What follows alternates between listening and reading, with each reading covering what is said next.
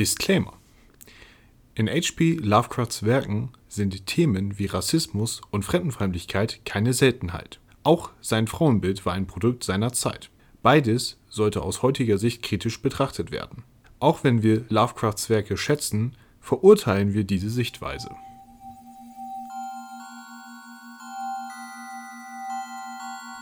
Die Miskatonic Universität. Wir lesen Lovecraft.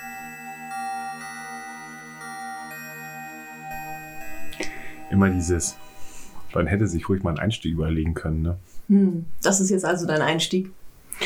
Ähm, der, Okay. nicht, der nicht Einstieg, Einstieg. Okay, hier ist der Nicht-Einstieg-Einstieg. Hallo, herzlich willkommen, liebe ZuhörerInnen, bei der Miskatonic Universität und Jens Nicht-Einstieg-Einstieg. Ja, denn wir lesen Lovecraft. Genau. Hast du aber sehr schön jetzt noch die Kurve gekriegt. Ja. Sehr gut. Bevor wir loslegen, äh, kurze Info zur heutigen Folge. Wir haben heute gleich zwei Geschichten im Gepäck, kurze Geschichten, deswegen haben wir die aufgeteilt. Jens stellt uns die Straße vor. Hat er sich selber ausgesucht. Selbstgemachtes Leid. Er wusste nicht, was auf ihn zukommt. Doch wusste er, er wurde vorgewarnt. Ich hatte nicht mit dem Ausmaß gerechnet. Tja, er hat Lovecrafts Rassismus unterschätzt, während ich die überaus amüsante Geschichte Old Bugs bekommen habe. Das heißt, heute werden wir sehr mh, aufgeteilt reden. Ja, Ja, und ähm, um dann auch gleich. Soll, soll ich anfangen? erstmal mache ich Hausaufgaben. Erstmal machst du. Oh mein Gott, okay, Hausaufgaben jetzt. Hausaufgaben. Und zwar habe ich ja letztes Mal gesagt, dass es zu das weiße Schiff Rollenspielumsetzung gibt. Ich erinnere mich, ja. Ja. Und äh, ja, Du hattest etwas lückenhafte Informationen mitgebracht.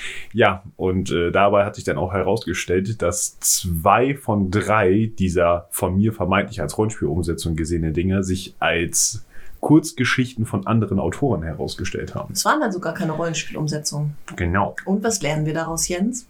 Ähm, besser recherchieren. Ausgezeichnet. Ich tätschel ihm jetzt liebevoll den Kopf. Das hast du gut erkannt. Ich fühle mich nur marginal herabgesetzt. Gut, kommen wir erstmal zu ähm, Horror on the Orient Express. Mhm. Dabei gibt es denn das Unterabenteuer. Das ist tatsächlich ein, äh, ist eine Kampagne mit bis zu 19 Abenteuern. Wow, also das Horror im Orient Express. Ja, das ist eine Kampagne mit bis zu 19 Abenteuern. Kann man sich die selber zusammenstellen? So gesehen, Mhm. wenn man jedem Fitzelchen nachzieht oder an jedem losen Faden zieht, können dann 19 Abenteuer bei rauskommen. Okay. Wenn man da normal durchgeht, sind es weniger. Mhm. Das heißt, der Spielleiter hofft, dass man nicht überall an jedem Faden zieht, weil dann überall ein Abenteuer aufploppt. Ja. So, und da gibt es halt den Dreamlands Express. Das Mhm. ist das äh, Unterabenteuer, um das es geht. Ist äh, für Cthulhu 7 Mhm. Ja, für die aktuelle Ausgabe. und gibt es allerdings, so ich das gesehen habe, bis jetzt nur auf Englisch von Chaosium. Mhm. Also noch Keine, keine, Übersetzung. habe ich nichts so gefunden. Okay, also Horror in the Orient Express und nicht Horror im Orient Express. So, dann gibt's ja die Kurzgeschichte äh, Chameleon. Mhm. Ist eine Kurzgeschichte in, aus dem Band 13 Warzones of Cthulhu. Okay. Wirkt alles sehr englisch, ist allerdings scheinbar eine deutsche Produktion. Okay, und das ist also auch hier äh, im deutschsprachigen Raum erschienen und nicht übersetzt und heißt trotzdem 13 Warzones of Cthulhu. Ja. Interessant. Und dann gibt's ja noch The Return of the White Ship, The Quest of Cathuria Ja. Von Arthur William Lloyd Breach. Aha. Ist eine Kurzgeschichte von 1989. Okay, also haben wir zwei Umsetzungen in Geschichten und nur eine tatsächliche Rollenspielumsetzung. Ja. Alles Und klar. wie gesagt, bei dem äh, Dream, Dreamlands Express Abenteuer wer, sind es nicht Orte, die man bereist, sondern welche, die ja so Mhm. die, die, die Welt, die Traumlande anreichern Mhm, sollen, mhm. indem da ein NSC drüber redet, dass Flavor. es folgende super Länder in den Traumlanden gibt. Ha. Ähm, siehe hier den Wein aus Cathuria. Sowas in der Richtung. Okay, also doch nicht so die starken Rollenspielumsetzungen. Nein. Dann. Bevor wir in die Bibliothek gehen, Okay. möchte ich in Anbetracht der Geschichte, die ich heute vorstelle, ich beuge mich herab. Jens, lass uns doch anstoßen mit einem kleinen Fläschchen Bier auf Lovecraft und unsere Geschichten und Prost Alkohol. ich fühle mich heute rebellisch. Ich trotze heute Lovecraft. So, so. Ja. Da bin ich ja mal gespannt, was für einen Hintergrund das hat. Ja, wirst du gleich rausfinden. Mhm. Also deswegen müssen wir das mm, äh, Stößchen, bevor wir in die Bibliothek gehen, weil Dr. Armitage schätzt das ja nicht. Hoffentlich merkt er dann unsere kleine Fahne nicht. Na Wenn wir ja. da ein bisschen angeschickert in die Bibliothek kommen. Ich glaube, ein Bier ist okay. Ja, ich glaube auch. Also Prost Bier. Prost. So. Dann können wir jetzt in die Bibliothek gehen und dann wirst du erfahren, warum wir jetzt ein Bierchen getrunken haben. Wir begeben uns in einen geheimen Raum in der Ohrenbibliothek. Unter Dr. Armitages wachsamen Augen lesen wir das nächste Werk von H.P. Lovecraft. So, erst die feuchtfröhliche Alkoholgeschichte oder erst die rassismusbeladene Kotzgeschichte? Nehmen wir lieber das, das Schlimme voraus, damit wir danach Spaß haben können. Okay, du meinst, wir können danach anstoßen darauf, dass wir es geschafft haben. Ja. Alles klar. Gut, ich lehne mich zurück und Jens erzählt uns jetzt, worum es in The Street geht. Ja. Wir starten mit einer in den Raum gestellten Frage, wo es darum geht, ob Gegenstände oder Orte eine Seele haben. Aha. Manche Orte haben, manche Leute sagen, Orte und Gegenstände haben Seelen. Manche sagen, dass das nicht so ist. Aber unser Erzähler sagt dazu nur, er weiß es nicht. Okay, interessanter Einstieg. Ja, hier beginnt der lange Bogen, der, der bis ganz zum Ende geschlagen wird. Ich sehe, du hast Struktur in deinem Text. Lovecraft hat Struktur in seinem Text, ja. Die Geschichte handelt von einer Straße, beziehungsweise um einen Ort an dieser Straße. Und äh, wir beginnen in der Zeit der Pilgerväter, damals als die Straße noch gar keine Straße war, sondern nur ein Trampelpfad, über den die großen, kräftigen Pilger mit ihren gestärkten Hüten gingen, um Wasser zu holen. Ich habe Bilder vor Augen, ja? Ja. Beschreibungsmäßig passt das schon wieder, also die in der Geschichte. Das äh, ändert sich aber mit der Zeit. Also ne, wir fangen tatsächlich sehr kläglich an. Der Ort wird beschrieben. Es gibt einfache Hütten, hart arbeitende Familie. Es wird sehr viel, sehr erhoben über die Puritaner gesprochen. Von wegen so wie die leben, dass das alles so toll ist, was sie machen. Obwohl sie Ja. so einfach und schlicht leben. Genau, ne? Schlichtheit, aber in einer, in einer Erhabenheit und Reinheit. Aha, oh, mir schwand Böses. wird hier, wird hier so hervorgehoben. Dann natürlich müssen sich die Puritaner gegen Indianer verteidigen. Aha. Das wird noch so zwischendurch mal angeschnitten. Was dann auch dazu führt, dass die Puritan, die Männer der Puritaner weggehen und nach kurzer Zeit wiederkommen und danach gibt es keine Indianer mehr, Oh, die, okay. die an der Straße mit dem Ort zu tun haben. Okay. Das heißt, da haben wir schon mal den Krieg gegen die Indianer schon mal schön verarbeitet. Mhm. Dann entwickelt sich der Ort weiter, die Lebensverhältnisse werden besser. Dann äh, ziehen die Männer, diese reinen weißen Männer, wie ja wieder sch- wunderschön betont wird, also die jungen Männer aus dem Ort an der Straße ziehen wieder in den Krieg. Mhm. Man kann relativ gut reininterpretieren, es ist der amerikanische Unabhängigkeitskrieg, Mhm. weil die Flaggen wechseln und äh, es wird zwar nicht direkt beschrieben, aber es folgt der Wechsel vom Union Jack auf die äh, US-Flagge. Okay. Ne? Also die gestreifte Flagge mit Sternen wird erwähnt. Mhm. Äh, und dann kommen, kommen sie wieder und äh, der technische Fortschritt kommt, die technische, hier die industrielle Revolution kommt. Naja, kleines Kapitel in der Menschheit. Hat nicht so viel verändert. Oh mein Gott. Ja, es wird beschrieben, wie sich der Ort verändert. Ne? Also der Ort, die Häuser wer, werden äh, besser, es gibt wunderschöne Rosengärtchen. Ähm, allgemein wird alles besser, das Leben wird besser. Mhm. Dann kommt, ein, kommt der erste Knick Richtung, ja, jetzt, ab von jetzt an geht's bergab, Okay. denn es kommen Immigranten. Oh mein Gott. Ja. Aber sie haben doch Zäune gezogen. Wie kann das sein? Ja, aber trotzdem geht es mit dem Ort langsam bergab. Mhm. Die Einwanderer werden auch. Sind, es wirkt so, als ob er hier noch nicht auf Afroamerikaner Mhm. anspielt, sondern eher aus europäische Ja. Einwanderer wie die Iren oder sowas. Mhm. Ne, und sagt schon so, ja, haha, hm, nicht so. Wir, wir sind skeptisch, aber wir sind noch nicht ganz ablehnend. Hm, Naja, es wird schon. Es gibt ja schon Standesdünkel, ne? Also von Mhm. wegen so, ne? Und es wird halt auch schlechter, die Straße wird ungepflegter, weil seitdem die da sind. Okay. Ähm, dann kommt wieder ein Krieg. Und diesmal ziehen die Männer mit blauen Uniformen also in der Uniform der Nordstaaten in den Sezessionskrieg Aha. gegen die Südstaaten. Mhm. Äh, es kommen relativ wenige wieder. Hm.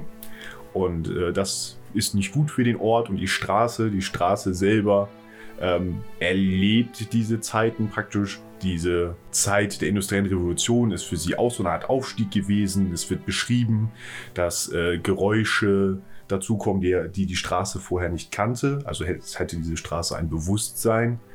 Ähm, ne, auf einmal solche Themen wie die ersten Autos kommen jetzt sehr langsam dazu, komische Geräusche. Die Straße hört Geräusche vom nahen Fluss, Mhm. wovon nicht dann ausgeht, dass es wahrscheinlich denn Schiffe sind, Mhm. die da, auf die da angespielt wird. Ja, wenn wir industrielle Revolution sind, wahrscheinlich Dampfschiffe, ne? Ja, Vorher werden die Schiffe, die Segelschiffe nicht ganz so viel Krach gemacht haben. sein, die haben rumgeballert. Nach dem Sezessionskrieg wird alles schlimmer. Viel, viel schlimmer.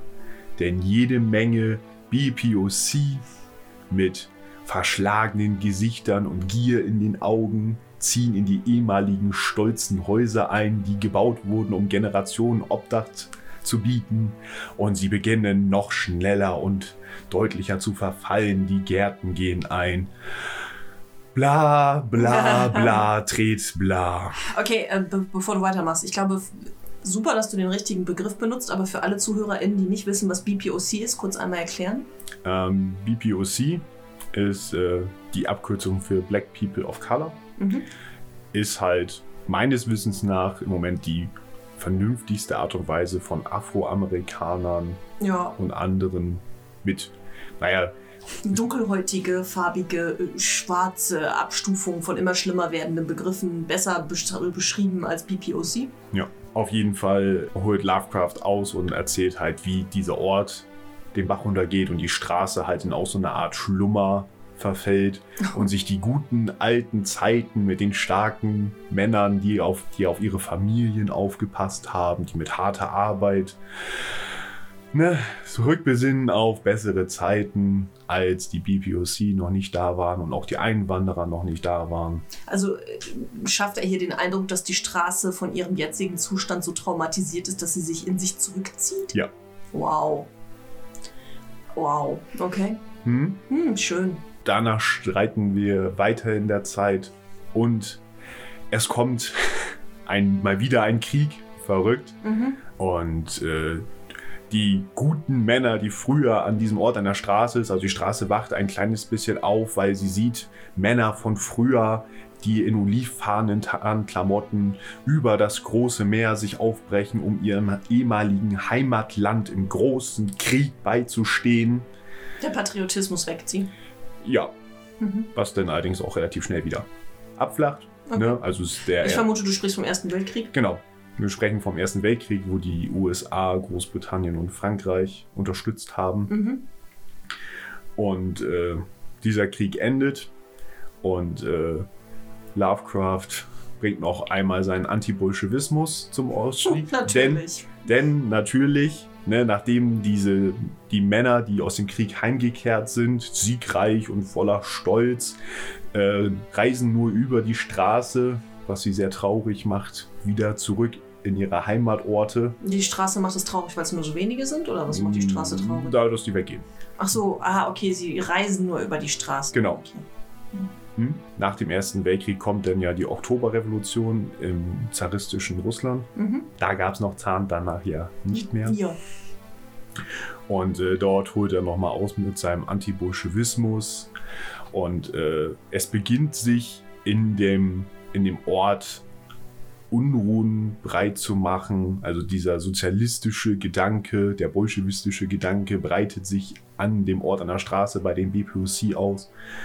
Und sie beginnen finstere Pläne zu schmieden.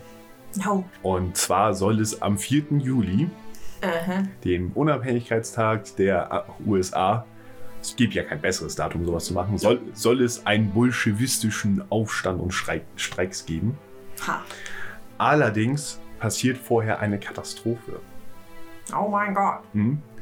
Und äh, Häuser stürzen zusammen, die ganzen bösen Leute werden verschüttet, sterben. Die Nationalgarde rückt ein und kümmert sich um den Rest. Okay. Und äh, ein Dichter und ein Reisender kommen in den Ort und äh, ne, schauen sich das an, was da passiert ist. Und der Reisende behauptet, er hätte über der alten Siedlung in der Nacht, bevor diese Katastrophe passiert ist, ein Bild dieser Glanzzeit der Pilgerväter gesehen, welcher über diesen Ort im Mondlicht geschienen hat.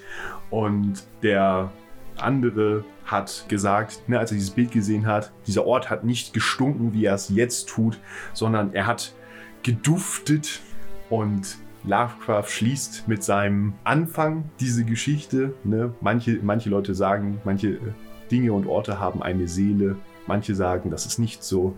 Und er selber bildet sich darüber keine Meinung. Ende! Oh. Holy shit! Also für die ZuhörerInnen da draußen, die das jetzt nicht sehen konnten, die letzten 30 Sekunden hatte ich leichte Gesichtsentgleisung, weil ich habe die Geschichte vorher bewusst nicht gelesen. Ja, Wow, ja. wow. Äh, Okay, Kaminzimmer. Wir machen hier einen Punkt. Das muss ich erstmal verdauen. Lass uns im Kaminzimmer darüber reden. Ugh. Ja, Ugh, Jetzt brauche ich das Bier wieder, wirklich. ich, ja, ich, äh, ich habe bewusst bestimmte Stellen ein bisschen gekürzt, weil es gibt Textpassagen, die da mir vorstellen. musste, musste ich das Buch so zu Seite lesen, habe hab im Kopf gestellt, von wegen so, meine Fresse. Ja, dann Meine musst du im Fresse. Kaminzimmer aber drüber reden, weil sonst äh, hast, du sie ja, hast du sie ja zensiert, die Geschichte, und das wollen wir ja nicht. Also du musst uns einen Einblick in die Abgründe geben. Ugh. Stygische Abgründe der schlechten Art. Ja. Okay. Gut, kommen wir zu was hoffentlich äh, erheiternden Old Bugs. Ja, ich glaube, das war ganz schlau, dass wir das so aufgeteilt haben, weil jetzt kann ich uns wirklich ein bisschen amüsieren.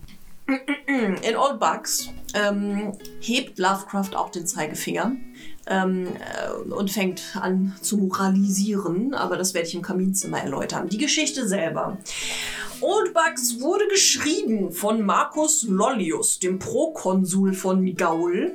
Also Lovecraft hat ja ein äußerst humoreskes Pseudonym gewählt. Auch das kann ich im Kaminzimmer erklären, was es damit auf sich hat. Und ähm, die Geschichte spielt in für Lovecraft der fiktiven Zukunft 1950 in Chicago. Und äh, ja, ein äußerst ungewöhnlicher Schauplatz. Äh, wahrscheinlich auch äußerst bewusst weit weg von seinen üblichen Schauplätzen gewählt, denn wir begeben uns ins Sheehan's Pool Billardsaal. Und zwar Jens tritt mit mir hinab in die Unterwelt von Chicago. Mach dich bereit, denn natürlich haben wir 1950 immer noch die Prohibition von der gut gemeinten Regierung eingeführt, um uns alle vor den Unbillen des Alkohols zu schützen. Aber im Skihans, im Poolbillardsaal, bekommst du alles, was das Herz begehrt an Alkohol und Haschisch. So. So, eine Unterweltkaschemme par excellence wird hier beschrieben. Ähm, mit ähm, Tieren, die vielleicht einmal Menschen waren, die sich dort ihrem Suff ergeben. Ah, Aha, ja, auch da werde ich im Kaminzimmer noch weiter drauf eingehen. Und ähm, ja, wir bekommen im Prinzip eine kurze Beschreibung der Lokalität, eben eine Unterweltkaschemme ähm, mit schlechtem Licht und Alkoholdünsten in der Luft und ähm, vielen kläglichen Gestalten, die da rumhängen und dem Alkohol frönen. Und er konzentriert sich dann schnell auf, ähm, ich glaube, man sagt so, dass das, ähm, wie nennt man das?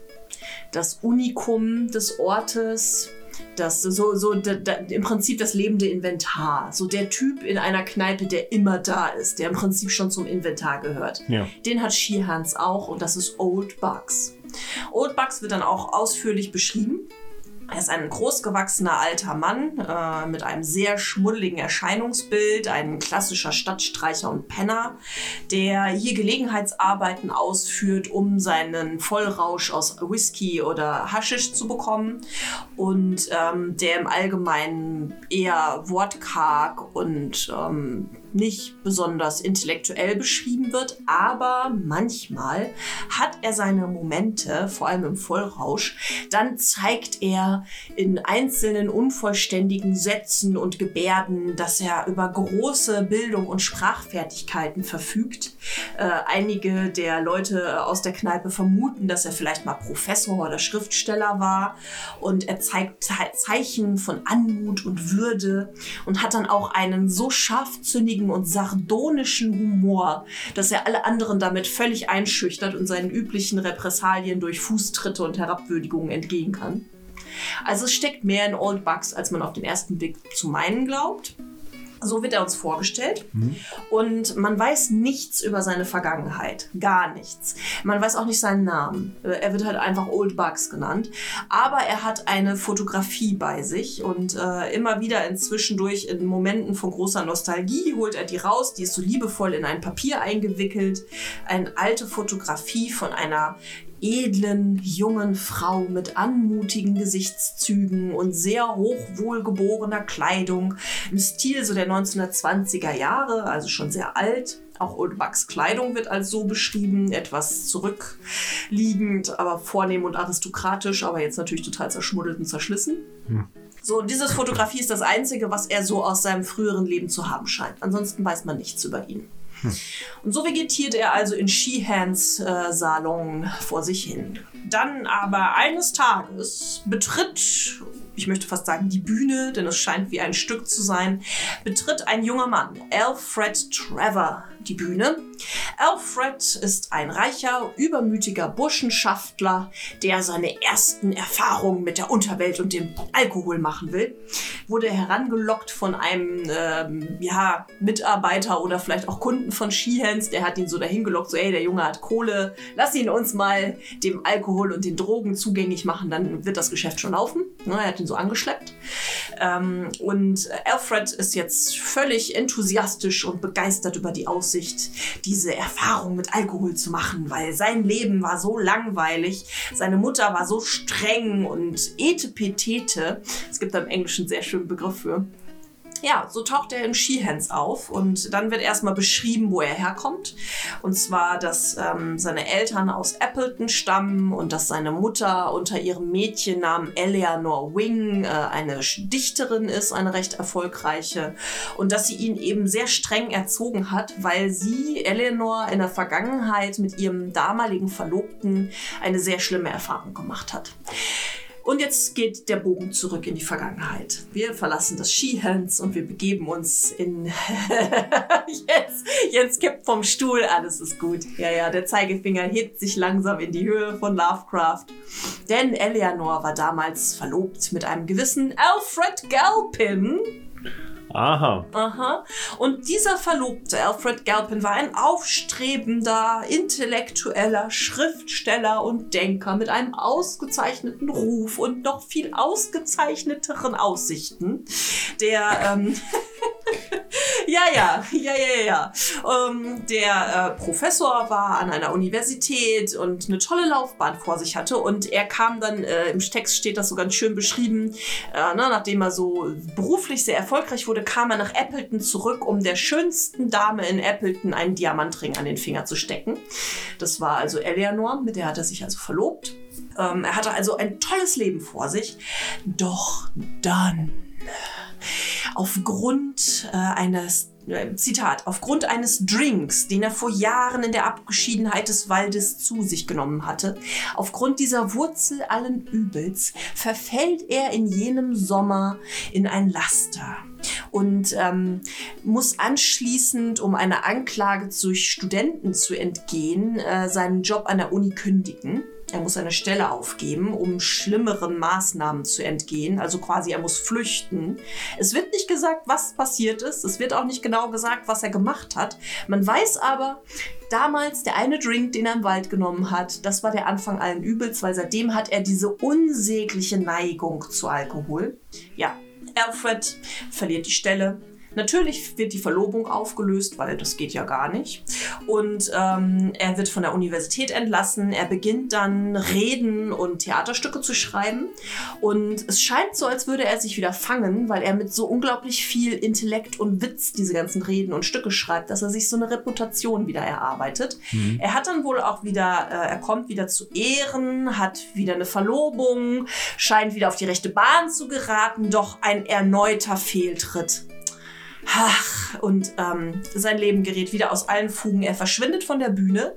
Ab und zu taucht mal im, im Zusammenhang mit so einem Namen wie Co Colonel Hastings, äh, ein, ein Schmierenstückschreiber, taucht mal so da und dort an der Oberfläche auf, wird wohl irgendwie von erzählt, aber man weiß nicht mehr, was mit ihm passiert ist und er verschwindet.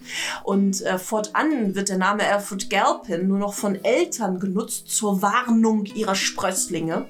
Ja, doch nicht den Weg des Alfred Galpin zu gehen, weil ne, dann wird aus einer großartigen, vielversprechenden Karriere schnell mal was ganz anderes. Genau, Eleanor Wing heiratet dann einen sehr rechtschaffenen Anwalt und benennt ihren ersten Sohn in Erinnerung an diesen damaligen Verlobten Alfred. Was also Alfred Trevor ist.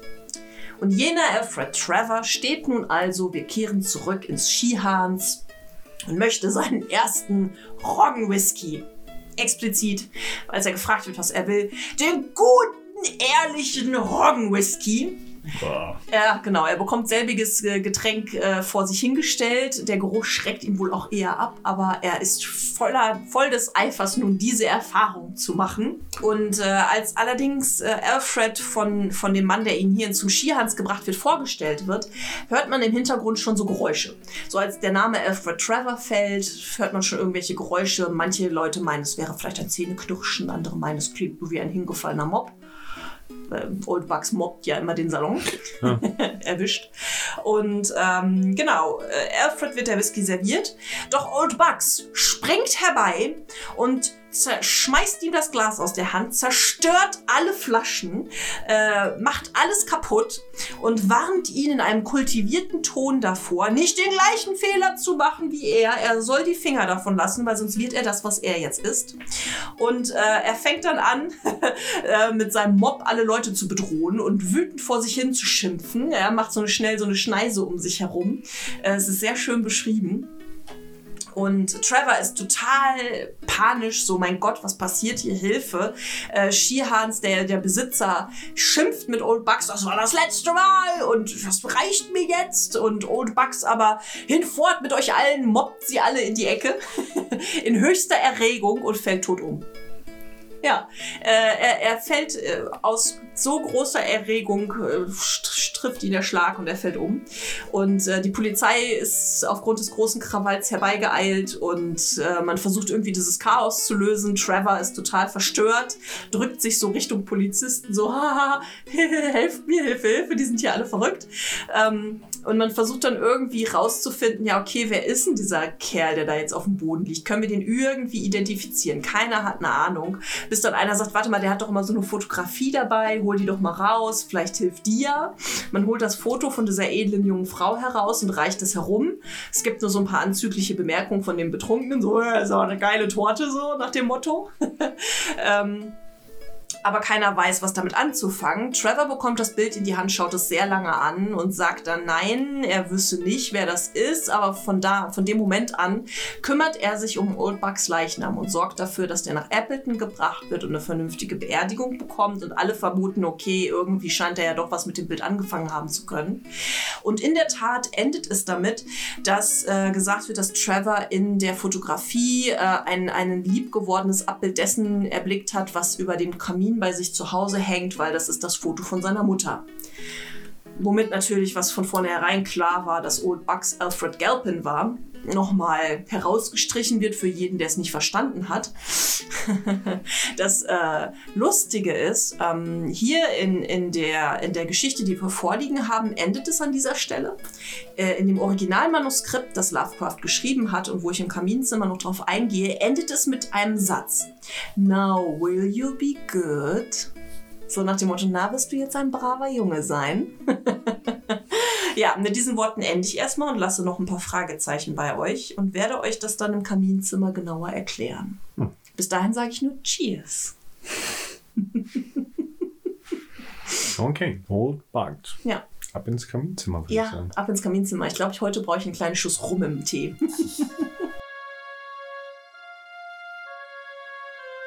Wir begeben uns in unser gemütliches Kaminzimmer.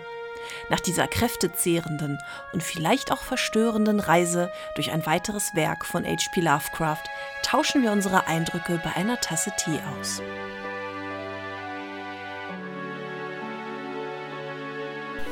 In Anbetracht der Hitze sage ich, Jens, my dear, würdest du mir ein Glas Eistee einschenken? Aber natürlich. Wunderbar.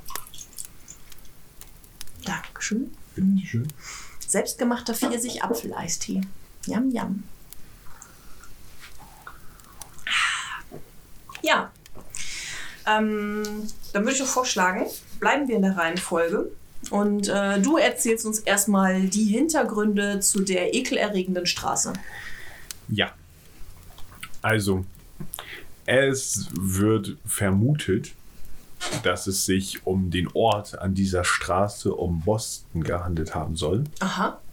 Wie kommt man drauf?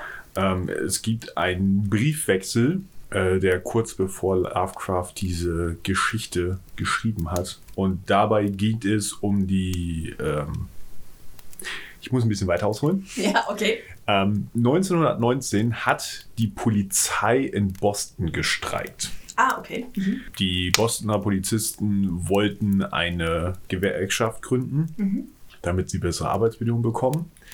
Ähm, das wurde allerdings von vielen Leuten, unter anderem halt dem Bürgermeister und so weiter, haben halt gesagt, dass äh, nein, es geht nicht, ihr könnt keine eigene Gewerkschaft gründen. Also entweder ihr tretet in die große ein, die es schon gibt, oder ihr lasst es halt bleiben. So. Und die Okay. Polizisten haben halt gesagt, nein, wir wollen unsere eigene, die, ne, wir fühlen uns von der großen nicht ausreichend repräsentiert. Außerdem merkt man auch im Verlaufe dieses Streiks, dass es da sehr enge Verbindungen zwischen Gewerkschaft und Politik gibt. Ja, okay, also trauen sie der großen Gewerkschaft auch nicht. Genau, weil der Gewerkschaftsführer halt diese, diesen Streik natürlich verurteilt, weil er die Leute natürlich bei sich haben will und der Bürgermeister, also die bilden da schon relativ zügig eine Interessensgemeinschaft. Und das führt entsprechend dazu, dass sich die Polizisten auch nicht so schnell wieder dazu überreden lassen, wieder zu arbeiten. Äh, der Bürgermeister schmeißt sie auch alle raus. Oh, alle wow. Polizisten. Was? Echt? Hm, Die werden alle gefeuert. Krass.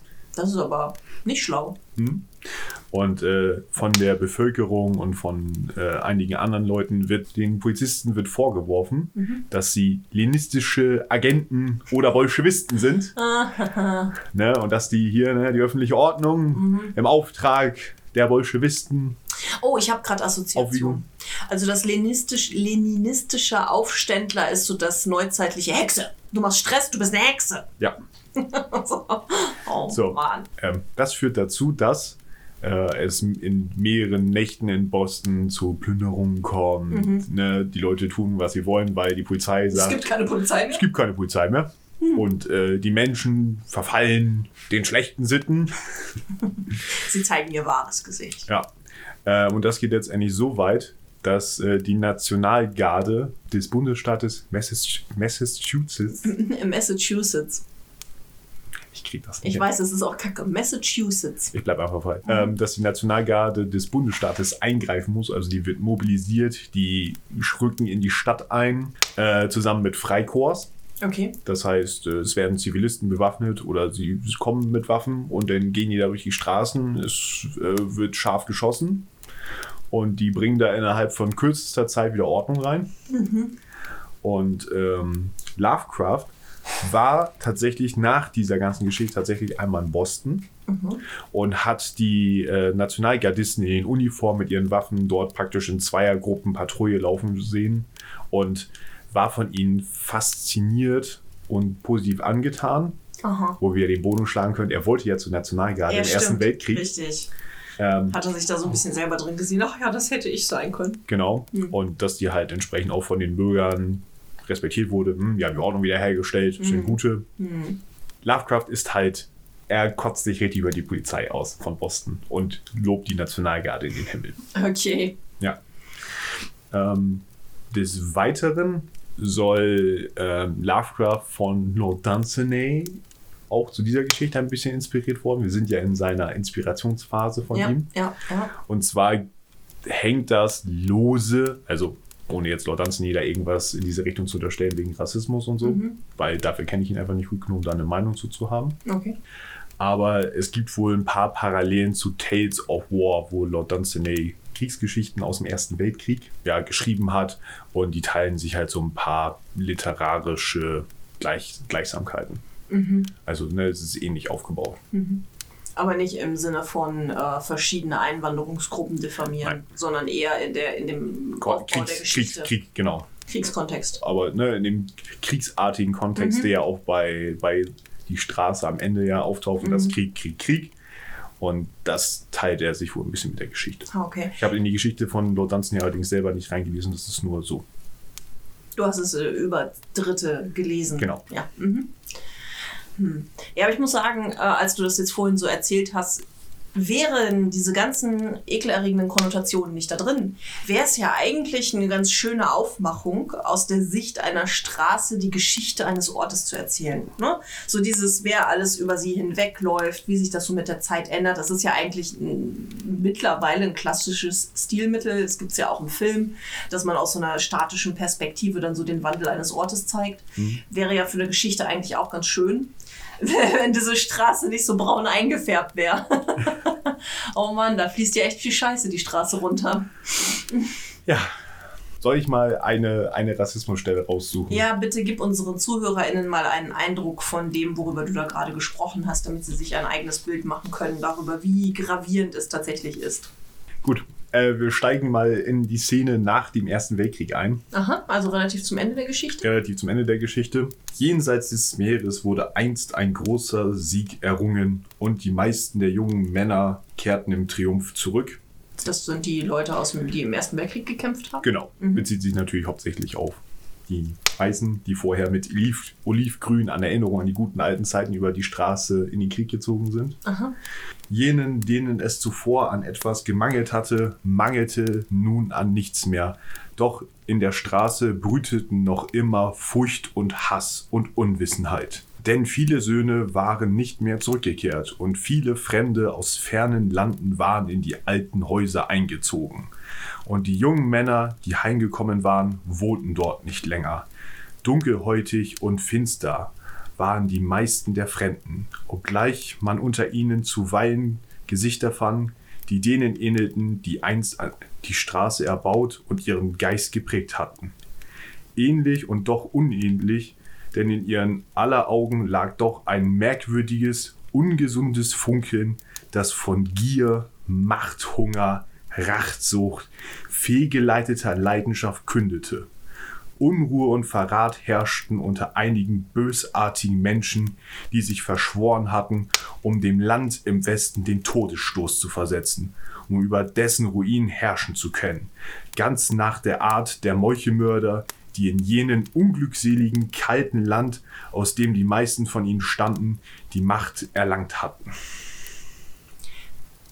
Okay, also erstmal, äh, aber was meint er jetzt mit kaltem Land? Das, sind, das bezieht sich jetzt auf äh, Russen, Bolschewisten. Ach so, okay. Also spricht er einerseits über Dunkelhäutige und einerseits über. Er schmeißt, er, er schmeißt den Eintopf. Okay, mhm. schick. So, das ist mal so eine exemplarische Stelle. Mhm. Davon gibt es drei, vier Stück in der Mhm. gesamten Geschichte. Äh, das ganze letzte Ding war ein Satz. Mhm, ja, ja, ja, das, das kennen wir. Bei Lovecrafts Ja. Schachtelsätze kennen wir. Ja.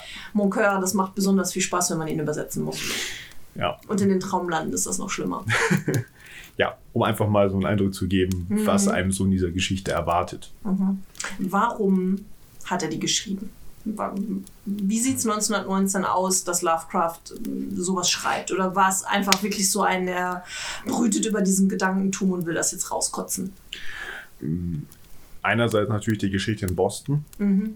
ne, mit diesen, mit diesen Unruhen, äh, diesen Aufstand, dann natürlich sein Rückbesinnen auf bessere Zeiten Mhm. und er ist zu dieser Zeitpunkt extrem antikommunistisch und antibolschewistisch unterwegs, schreibt ja Gedichte, schreibt Texte, Artikel zu diesem Thema und prophezeit den Untergang der westlichen Welt, wenn man da nicht hart gegen vorgeht. In einer früheren Folge hatte ich auch schon darauf bewiesen, dass er den Völkerbund als nutzlos angesehen hat, Kriege zu verhindern, weil sie halt nichts haben, um den Bolschewismus Mhm. auszubremsen. Gut, also die Angst vor dem Bolschewismus ist sicherlich eine Erklärung darum, dafür, warum er in, in osteuropäischen Einwanderern so eine Bedrohung sieht, aber es erklärt ja nicht grundsätzlich seine, seine Sorge vor der Einwanderung. Das liegt ja in einem anderen Grund. Dadurch, dass es ja immer wieder in die USA starke Ein Einwanderungswellen gab. Es gibt ja die klassische irische Einwanderungswelle nach der Kartoffelfäule. Ist ja so ein krasses Beispiel. Ja. ähm, wo die Leute geflohen sind. Dann gibt es natürlich auch noch diese gezwungene Migration äh, aus Afrika oder aus der Karibik, Menschen, die ja in die Südstaaten gezwungen wurden, um dort zu arbeiten. Die dann ja auch befreit wurden. Genau, die ja befreit wurden und in den Südstaaten, man sie zwar offiziell Bürger waren, aber sozial standsmäßig, es ist ja nun mal faktisch so, dass sich für, für viele BPOC in den Südstaaten nichts geändert haben, außer dass sie jetzt halt ein paar, paar Cent pro Stunde Ja. auf einmal Lohn bekommen haben, anstatt einfach nur in, du kriegst doch Essen und du wirst zweimal in der Woche gepeitscht, was willst du denn mehr? Ja, ich, ich glaube auch, mich zu erinnern, dass viele erstmal darüber aufgeklärt werden mussten, dass sie jetzt keine Sklaven mehr sind, weil diese Informationen natürlich auch nicht so unbedingt großzügig weitergegeben Nein. wurden. Man hat die so lange so gehalten, wie es ging. Und- Bis dann irgendwann mal Leute kamen und gesagt haben, ey, ihr wisst aber schon, dass ihr frei seid. Ja, und diese Leute, die ja nichts hatten, außer die, die Fetzen, die sie am Leib hatten, natürlich Richtung Nordstaaten gezogen sind. Klar, weil ja auch von dort ihre Befreier kamen. Genau, und äh, dort auch die wirtschaftliche Situation einfach eine ganze Ecke besser war. Ne? Ähm, Gerade beim Sezessionskrieg, der die Südstaaten extrem stark landwirtschaftlich geprägt, Baumwolle, ähm, Zuckerrohr und viele andere, Hauptsache Feldfrucht und Ja. Plantagen, Ja. währenddessen die Nordstaaten ja schon eher was gegen ne? viele Fabriken, Industrielle Revolution, industrielle Revolution. alles, was damit kam. genau, ne? Also die Südstaaten haben das ja nur in einem sehr geringen Maße abbekommen. Ja, die haben sich ja auf ihre, wie du schon gesagt hast, auf ihre Plantagen erstmal verlassen wahrscheinlich. Ne? Haben sie ja auch gut Geld mit verdient, Ja, ohne schön reden zu wollen. Ich wollte gerade, ja, die einigen Bedingungen? wenigen, genau. ja, Ja, die einigen wenigen und denen ging es ja gut. Und warum was ändern, solange Baumwolle einen guten Ja. Preis abgibt? Hey, Gut, aber wir hatten nach dem Sezessionskrieg also die Wellen an Flüchtlingen aus dem Süden, die in den Norden gewandert sind mit dem BPOC. Hm. Wir haben die, äh, wie du schon gesagt hast, die irischen Einwanderungswellen, später aber auch noch viele andere Einwanderungswellen nach Amerika. ja, klar. Also, und die Bedrohung durch den Bolschewismus. ja, also und das wird natürlich in der Gesellschaft schon einiges ausgelöst haben. Ne? um da nochmal eben eine, es gibt ja auch diese, die nach dem Sezessionskrieg, diese krassen Landschenkungen der, der äh, US-Regierung, wo ja viele Leute aus Europa gekommen sind, weil, ne, geh nach Westen, steck ein Stück Land an, bist Mhm. Ja. Mhm. dir, du musst dafür nichts bezahlen. Waren das nicht auch die Trails, die da entstanden sind? Genau, Ja, ne? ne, aber das ist ja die 1870er. Mhm. Aber es hat natürlich krasse Nachwirkungen ne, auf die Gesellschaft und ähm, viele, viele Alteingesessene haben sich halt dadurch bedroht gefühlt. Ne, also, ne, das ist doch eigentlich unser Land, Mhm. Ja. sie nehmen uns das weg.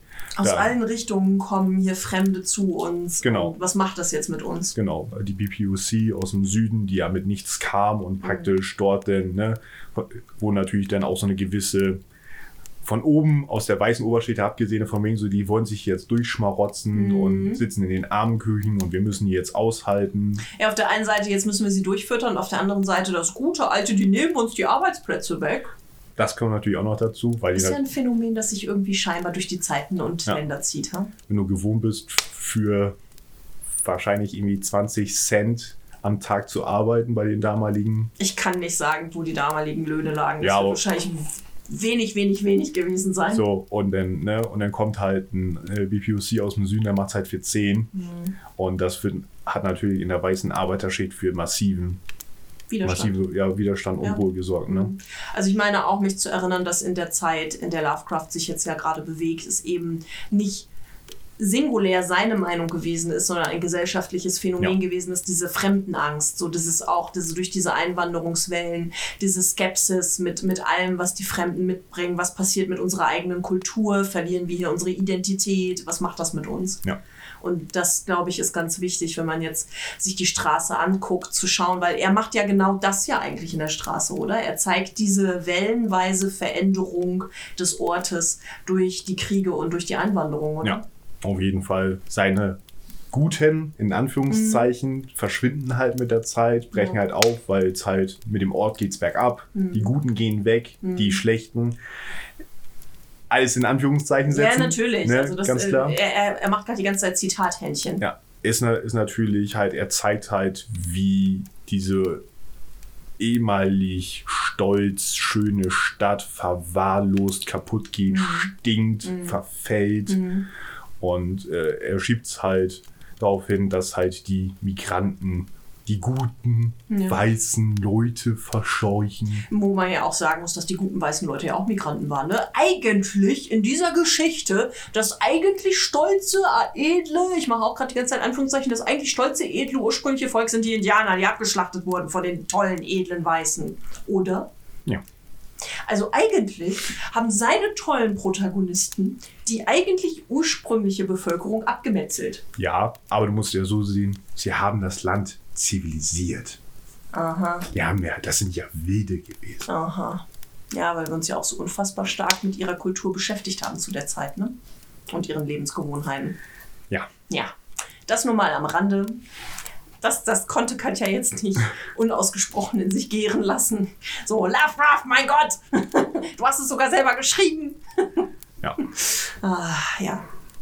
Okay. Okay, also es ist, es ist so ein Schauerstück durch die Migrationsgeschichte in äh, richtig schwarz-weiß gemalt. Mit all den Ängsten, die Lovecraft und seine Gesellschaftsschicht damals hatten. Ja. Obwohl er sich da wahrscheinlich auch eigentlich der Gesellschaftsschicht über sich ja auch sehr stark reininterpretiert hat. Ne? Ja, gut. Weil wirklich zu dem hohen Kreis der Aristokraten hat er ja nicht zugehört, wo, Mhm. obwohl er sich da immer sehr gerne gesehen Ja, ja, hat. wollte ich gerade sagen, möchte er ja mal gerne. Se, se, aber ganz ehrlich, äh, weswegen mir am Ende die Züge so entgleist sind, ist das jetzt bei mir richtig angekommen, ohne es gelesen zu haben, dass dieses ganz zum Schluss, diese Katastrophe mit den hereinstürzenden Häusern, die die, die die schlechten Menschen begraben haben und die ein Dichter vorher am Tag davor in seiner Vision gesehen hat, ruft er da zu einer Art Terrorakt auf? Das klingt für mich so wie, hey, wenn wir alle Probleme lösen wollen, weil hier ist nochmal die Vision aus der Vergangenheit, dann lassen wir jetzt die Häuser über ihnen einstürzen, sprengen alles in die Luft, begraben sie darunter und dann kann es von vorne losgehen? Weiß ich nicht. Lovecraft war jetzt nicht besonders gläubig, Mhm. soweit ich das weiß. Aber für mich wirkte schon so ein bisschen was, die Strafe Gottes hat sie ge Ah, okay. getroffen. Mhm. So, das war so mein, Der mein Turm Gefühl. von Babel ist eingestürzt. so in der Richtung hatte habe ich so ein bisschen das Gefühl, dass es so ein bisschen in diese Richtung geht, auch wenn es nicht so seinem Naturell entspricht. Aber es wirkte auf mich so ein bisschen so, Ha. als wenn irgendwas Übergeordnetes da das Schlimmste abgewandelt hat, weil die Menschen, ne, die guten Leute, haben ja nichts gemacht, so wie die streitenden Polizisten. Also, äh, das war aber wirklich so krass. Äh, äh, als du das so erzählt hast, habe ich echt gedacht, what the fuck? Wa- Was, was, was skizziert er da jetzt gerade? Also, schräg. Ja, Gut, aber ich glaube tatsächlich, dass man es wirklich damit zusammenfassen kann, dass er anhand der Straße die, den Niedergang der urweißen Zivilisation in Amerika durch die Einwanderungswellen skizzieren wollte, oder? oder vielleicht sogar noch, um da vielleicht sogar noch eine Stufe draufzulegen, den, den Weg zum Untergang der Vereinigten Staaten von Amerika im Sinne von, wenn wir so weitermachen Ja. wie bisher, ne, es wird, je mehr Migranten wir ins Land lassen, desto schlimmer wird es werden. Ja. Also kann man eigentlich ja auch wieder sagen, ähm, es ist keine Entschuldigung und keine Rechtfertigung, sondern nur der Versuch einer Erklärung, dass Lovecraft da wieder mal in das zeitgenössische Horn stößt. Also dass er sich wieder mal so dem am lautesten quäkenden Menschen in seinem Umfeld anschließt und da ein Lehrstück rausschreibt. Passend zum The Conservative, seinem Amateurmagazin, schreibt er hier äußerst konservativ so ein Lehrstück zu den Folgen der Migration. Ne? Ja. Trotz allem, Ja. um jetzt mal aus dem Thema rauszukommen, weil es steht mir langsam auf dem Magen, ja, das verstehe ich. äh, würde ich ganz gerne noch mal schnell die Lieblingsstelle und die Lieblingsformulierung. Ja, bitte, ich bin Abarbeiten. gespannt. Was ist denn deine Lieblingsstelle? Und zwar gibt es äh, relativ am Anfang eine Beschreibung. Da schlägt auch noch nicht so der Rassismus durch, finde ich zumindest. Ähm, und so nahm die Straße die Träume eines jungen Volkes in sich auf und freute sich, dass ihre Bewohner immer eleganter und glücklicher wurden. Mhm. So, da ist es noch relativ wertfrei. Ja, hoffnungsfroh. Ja. Mhm. Und äh, Lieblingsbegriff? Die Lieblingsformulierung Mhm. ist tatsächlich ein, eine Beschreibung, ähm, wie dieser Ort sich denn entwickelt hat von der Optik her. Mhm. Äh, hinter den Häusern befanden sich ummauerte Rosengärten mit heckenumsäumten Gehwegen und Sonnenuhren, wo des Abends Mond und Sterne anmutig aufstrahlten, derweil auf duftenden Blüten der Tau funkelte. Also zwei Lieblingsstellen und nicht eine Lieblingsformulierung. Na, grundsätzlich wie ja dieses, ne, wo dieser abends Mond und Sterne anmutig aufstrahlten. Das finde ich ist so eine schöne Formulierung. Mhm. Also ich finde diesen letzten Ja. Ja, eigentlich meinen wir damit ja immer so einen Begriff, so wie kosmisches Radio, wenn wir über den Lieblingsbegriff sprechen. Aber ja, dann hast du jetzt zwei sehr schöne Lieblingsstellen. Ja. Prosaisch. Ja. Kann er, ne? Schwülst dich kann er. Haben wir ja beim letzten Mal schon festgestellt mit Blumen und Kristallgedöns. Ja. ähm, Punkte machen wir am Ende zusammen. Ja, würde ich vorschlagen. Okay. Dann Dann brauche ich jetzt erstmal noch ein Tässchen Tee, bevor ich ähm, über Old Bucks spreche. Schenken wir noch mal ein bisschen was von dem Long Island Iced Tea ein, my dear. Alkohol macht mich so froh. Also, äh, wie ich vorhin schon habe anklingen lassen, ist Old Bucks so eine kleine amüsante Geschichte, die ein sehr offensichtliches Moralstück ist. Ne? Also der erhobene Zeigefinger ist die ganze Zeit im Hintergrund und es gibt nicht wirklich viele überraschende Wendungen. Es ist sehr vorhersehbar. Und er hat es geschrieben für seinen Freund Alfred Galpin, der ja auch direkt namentlich in dieser Geschichte erwähnt wird. Und es werden so viele Parallelen zu dem tatsächlichen Alfred Galpin gezogen, dass ganz klar ist, dass er damit gemeint ist. Also Lovecraft hat diese Geschichte nicht für ein großes Publikum geschrieben, sondern für Galpin. Und bevor ich jetzt erzähle, wer Alfred Galpin so war, nur noch mal einmal kurz zu der Geschichte selber. Ähm, was sehr stark natürlich auffällt, ist äh, Lovecrafts große Ablehnung gegenüber dem Alkohol. Er hat die Geschichte vor dem Juli 1919 geschrieben, also kurz vor Beginn der Prohibition, die ja auch schon angekündigt war. Und sein Freund Alfred Galpin hat in Ankündigung der Prohibition Lovecraft einen Brief geschrieben, in dem er ihm erzählt hat, dass er vor der Prohibition nochmal in den Wald gegangen ist mit einer Flasche Wein und einer Flasche Whisky, glaube ich, und nochmal so richtig hemmungslos eine Alkoholerfahrung machen wollte, um das mitzunehmen, um das nicht zu verpassen. Er hat es dann irgendwie gerade soeben noch wieder nach Hause geschafft, ohne groß Aufsehen zu erregen. Aber Lovecraft fand das natürlich gar nicht cool und hat dementsprechend diese Geschichte geschrieben. Deswegen ja auch der Schlusssatz, ähm, Now will you be good. Wirst du jetzt brav sein, wenn ich dir hier zeige, was mit dir passiert, wenn du im Wald gehst und Alkohol trinkst? Na, also das haben wir ja wirklich auch in dieser Geschichte drin, wenn erzählt wird, dass der verlobte Galpin ja aufgrund dieser äh, einstigen, diesen einen Drink, den er vor Jahren in der Abgeschiedenheit des Waldes zu sich genommen hat, sein ganzes Leben ruiniert hat. Also Lovecraft zeigt ihm hier quasi auf, das wird mit dir passieren, wenn du das jetzt weiter so betreibst. Ähm, und es fallen halt ein, zwei Sachen in der Geschichte auf. Und zwar an zwei Stellen macht das halt sehr krass, ähm, die Menschen zu verunglimpfen, die Alkohol trinken. Das hatte ich ja vorhin schon mal einmal kurz angedeutet. Direkt am Anfang schreibt er, ähm, wenn er Sheehans Poolbillardsaal beschreibt, schreibt er von den zahllosen billigen Zigarren und Zigaretten, welche von den rauen Lippen zahlloser Tiere in Menschengestalt baumeln, die das Lokal Tag und Nacht heimsuchen. Na, Also er entmenschlicht die Alkoholtrinkenden. Und das macht er nochmal ganz zum Schluss, wenn Old Bucks den ganzen Alkohol zerbricht. Da schreibt er dann, ähm, eine Anzahl Männer oder besser gesagt Tiere, die einmal Männer gewesen waren, ließen sich zu Boden fallen und leckten die Pfützen des verschütteten Alkohols auf. Aber die meisten blieben reglos und verfolgten das beispiellose Verhalten des Handlangers und Penners. Wow. Na, Also er erhebt sich hier sehr klar wieder über die niveaulosen, mehr tierisch-animalischen Alkoholtrinker. Und ähm, ja, zeichnet sie halt sehr schlecht. Mm, Ja, aber Grund, hm? darf ich? ja, Oder wolltest du zu dem Alkohol Ja. noch was sagen? hau raus. Ähm, der Ort Appleton, Ja. das klingelt bei mir. Ist das von der Holden Ermengarde? Ist es der, der Wohnort? Uh, das ist eine gute Frage. Reiche ich zum nächsten Mal nach, habe ich keine Ahnung. Also es ist irgendwie, als du den Ort erwähnt hast, hat das geklingelt. Ja? Und irgendwie verbinde ich es mit Ermengarde. Okay, also ich kann dir nur sagen, dass tatsächlich Alfred Galpins Familie in Appleton gelebt hat. So. Hm. Aber ähm, ob die Holde Ermengarde da auch spielt, kann natürlich sein, dass er das so als nettes kleines Schmankerl für Galpin gemacht hat. Gucke ich gerne nach. Oder haben wir Appleton bei unserem gratis Rollenspieltag Geschichte als Ort genommen? Das, das Grab? Ja, Wir, wir, wir gucken es nach, bevor wir jetzt hier noch länger rumspekulieren. Wir gucken es nach und reichen es nach. Ich habe Hausaufgaben bekommen, Jens. Wow, wie er gerade triumphiert.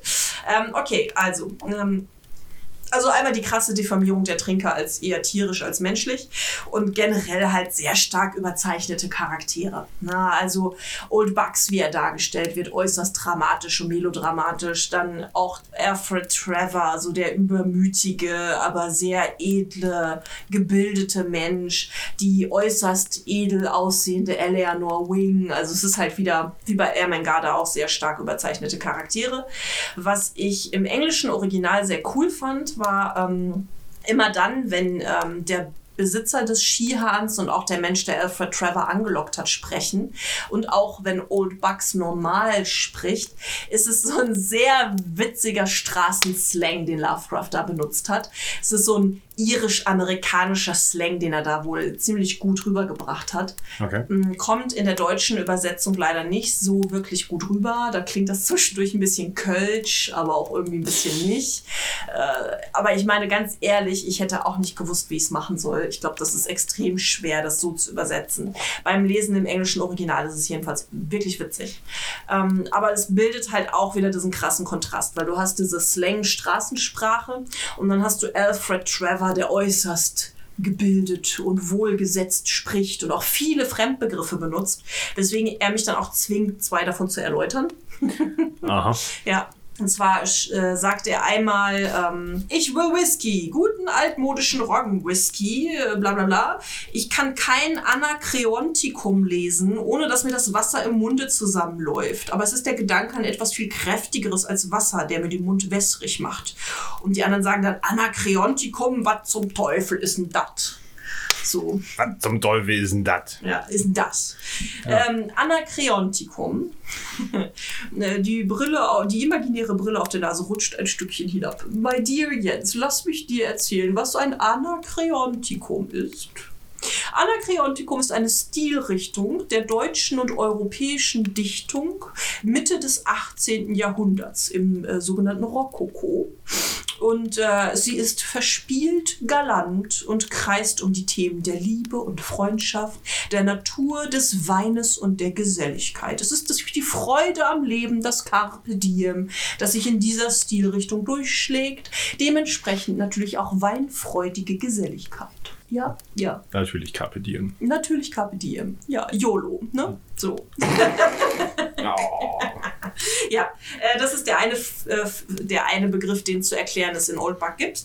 Äh, und dann ähm, ein zweiter Begriff, den ich noch erklären möchte. Du, Jens, könntest ihn vielleicht sogar kennen, aber nicht alle werden ihn kennen. Äh, als Old Bucks ähm, seinen Ausraster bekommt, den Ja. Alkohol zertrümmert, ähm, wird beschrieben. Old Bucks hielt den Mob in festem Griff und schwenkte ihn wie den Wurfspieß eines mazedonischen Hopliten, sodass er bald eine ansehnliche Schneise um sich herum geschaffen hatte. Der mazedonische Hoplit. Kennst du?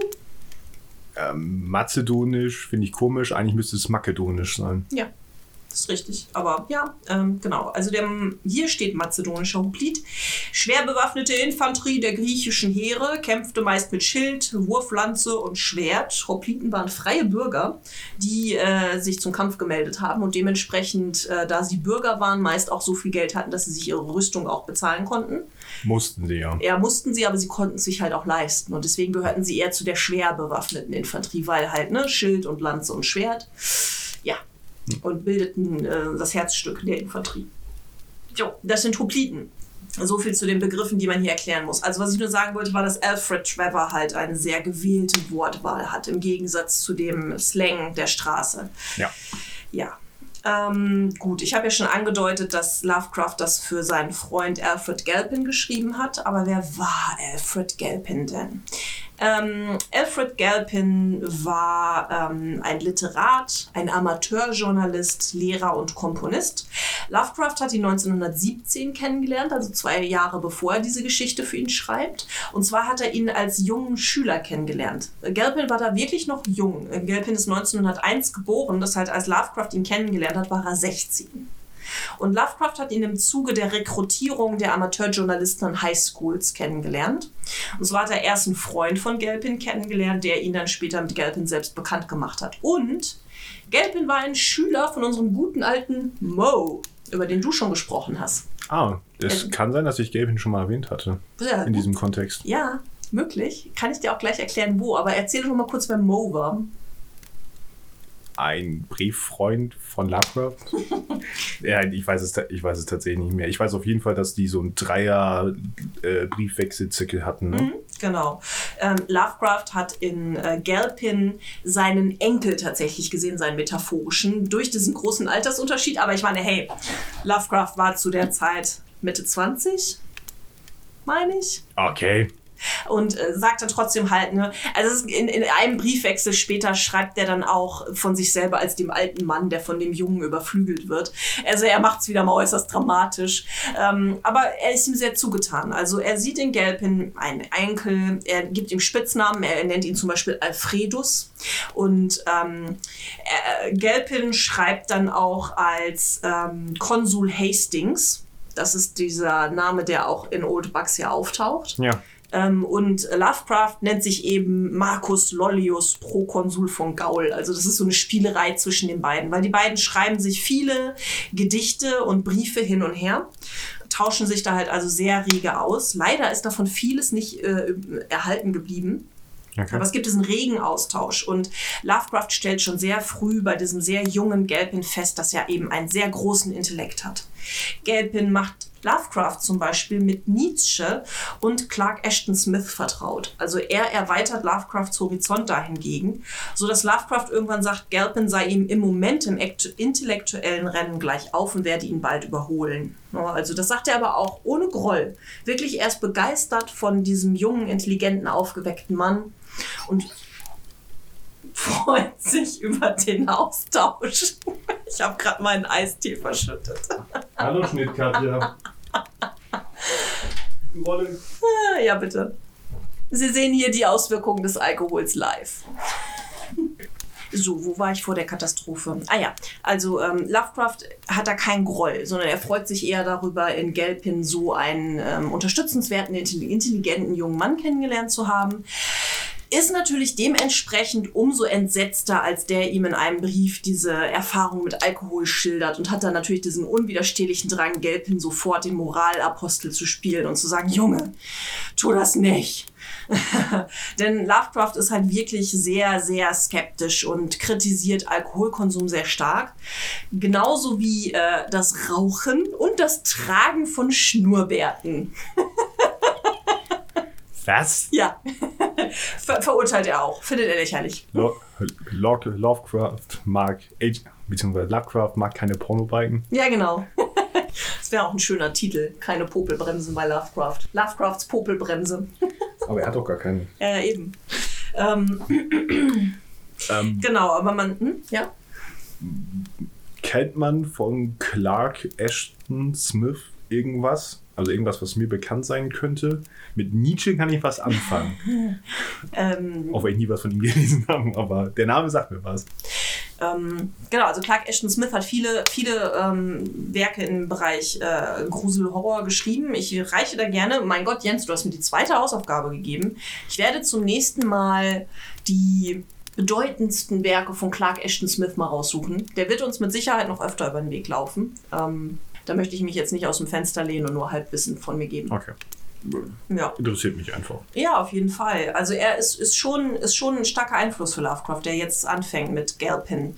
Galpin ist halt auch einer dieser Faktoren, die Lovecraft aus seiner Einsiedelei rausholen. Also wir hatten das ja, ne, dass er nach seinem äh, misslungenen Schulabschluss und in der Zeit danach sich ja sehr stark zurückgezogen hatte und wenige soziale Kontakte pflegte, die über Briefwechsel hinausgingen. Und Galpin war halt einer von denen, die ihn da auch rausgeholt haben.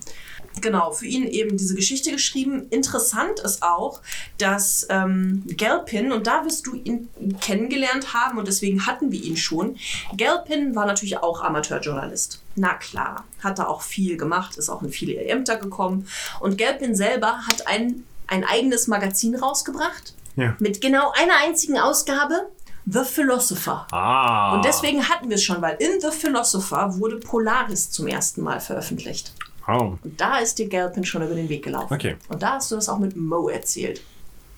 Also wer da noch mal mehr drüber wissen will, hört noch mal in unsere Polaris-Folge rein. Hm.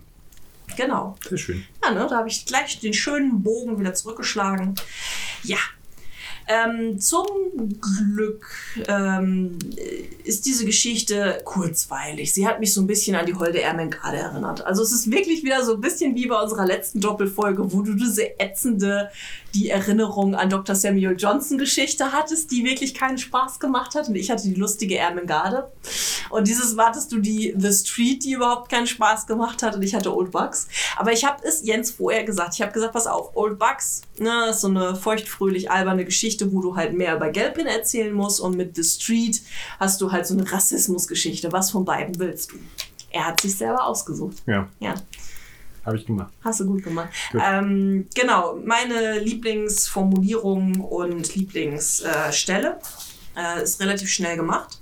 Meine Lieblingsstelle habe ich schon vorgelesen. Das ist tatsächlich der mazedonische Hoplite.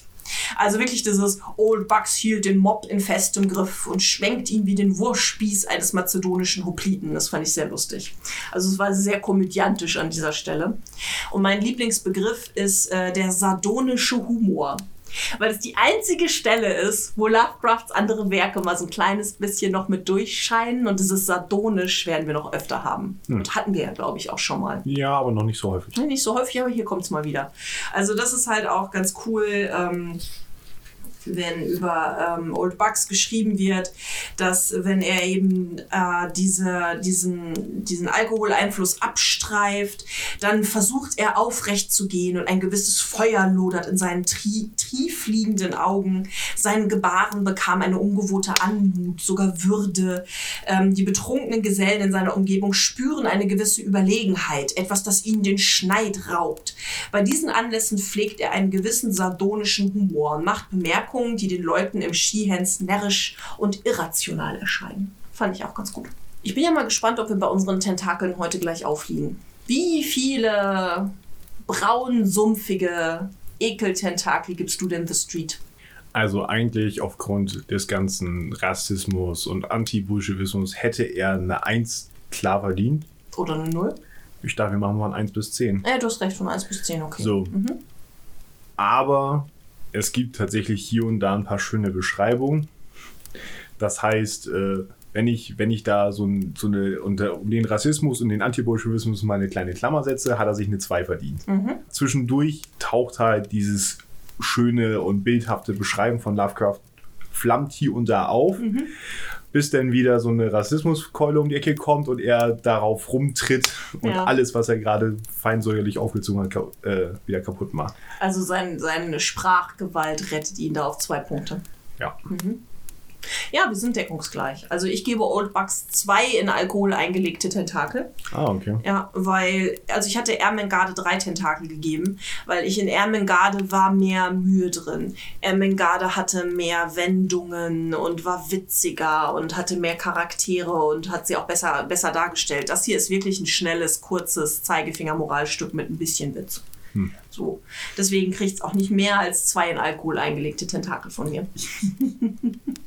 Kann er sich ins Regal stellen, halten eine Weile. Dann ähm, wollen wir ins Studierzimmer? Ähm, ich habe noch ein bisschen was. Oh ja. Ich muss ja noch sagen, wann mein Werk war. Stimmt, muss ich ja auch. Richtig. Also, ähm, erstmal, wie sah Lovecrafts Leben zu dem Zeitpunkt auf? Hast du was Neues zu 1919? Ich habe etwas zu 1919 gefunden und anscheinend ist das das Jahr von Lovecraft findet neue Freunde. ja, Lovecraft schreibt unglaublich viel und Lovecraft findet neue Freunde. ja. Ähm, er hat ja Gelpin, wie du ja schon Mhm. erzählt hast, äh, gefunden. Dann hat er ja auch bei der grünen Wiese, hat er ja auch mit der anderen zusammengeschrieben, mit der, mit der Frau. Ja. Und hat Jackson. ja auch äh, die andere, dieses andere Mädel, das ihn mit zu Dunsany genommen hat. Ja. Mhm.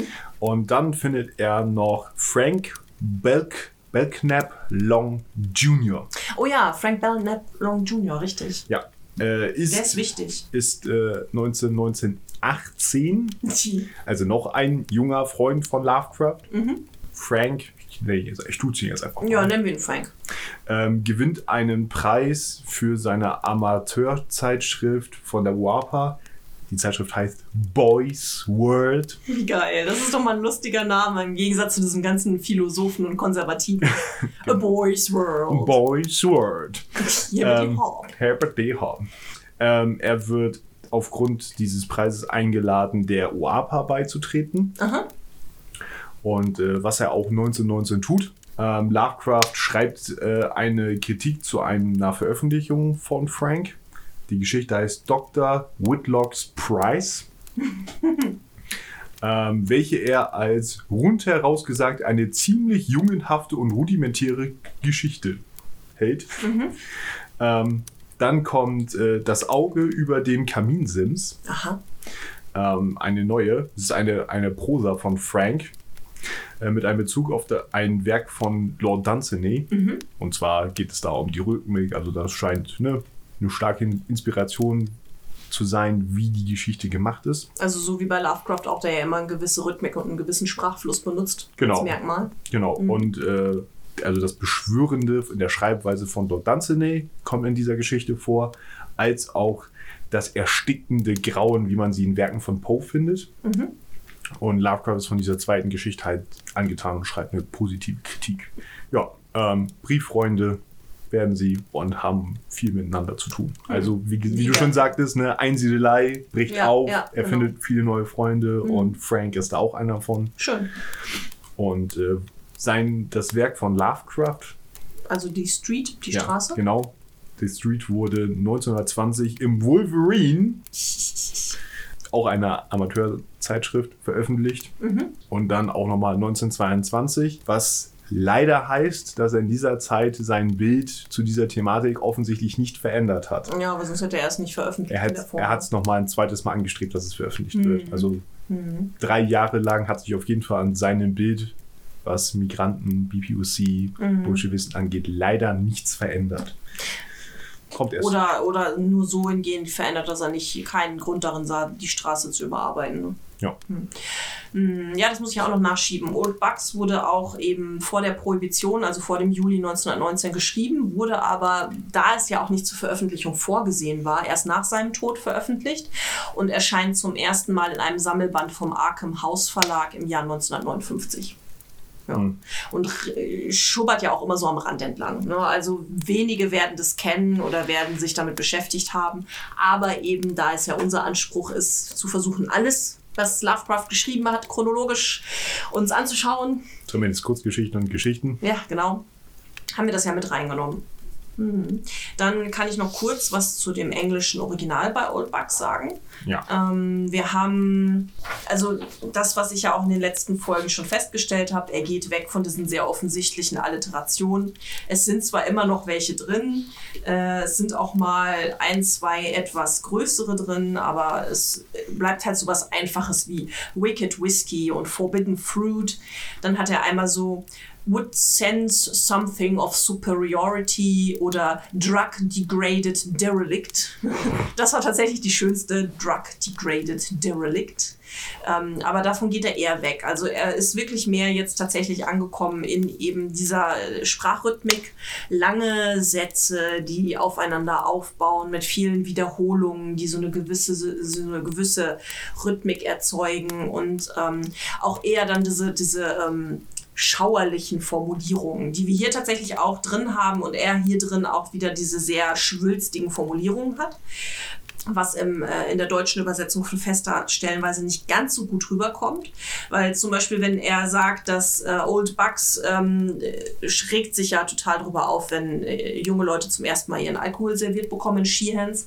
Und da schreibt er hier im Englischen, he would sputter and fume, exploding into sesquipedalian admonitions and strange oaths. Und dieses sesquipedalian admonitions musste ich wirklich erstmal nachschlagen.